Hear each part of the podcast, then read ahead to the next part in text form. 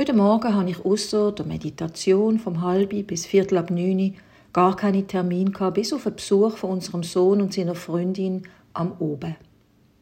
Solche weisse Agenda-Flecken habe ich in meinem Berufsleben kaum kennt. Im Gegenteil. Die Zeiten sind ausser in den Ferien vollkritzelt gesehen, vom Morgen bis zu oben.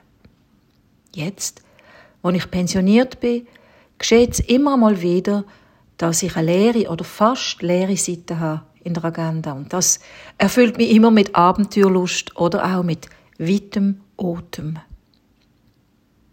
Also bin ich nach der Morgenmeditation mit meinem Velo kurz entschlossen zu einer älteren Frau gefahren, wo letzte Woche umgezogen war. Das ist nämlich ganz in der Nähe.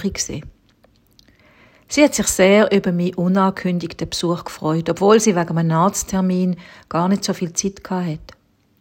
Wir haben uns in der Wohnung umgeschaut und uns gefreut, dass es nach einer Woche schon so wohnlich ausgesehen hat. Bald habe ich mich wieder auf den Weg gemacht, um in der Stadt noch eine Besorgung zu machen. Da habe ich auf dem Velo auf der Straße eine Bekannte gesehen und habe kurz entschlossen gestoppt. Wir haben beide Zeit gehabt und wir sind in einen Kaffee einen Kaffee trinken und haben eine gute Stunde plaudert. Das heißt, sie hat mir ihr Herz ausgeschüttet, weil auch sie einen Umzug vor sich hatte, aber erst im Mai. Aber trotzdem ist sie gestresst und nervös wegen vielen offenen Fragen, die auf sie eingestürmt sind. Wie wichtig ist es doch, für andere Menschen Zeit zu haben. Als Theologin habe ich in meinem Berufsleben viel Zeit für Menschen gehabt, die an der Tür gelitten haben. Aber manchmal ist es eben auch so gewesen, dass sie nicht gepasst hat und ich musste sie vertrösten oder auch weiterweisen.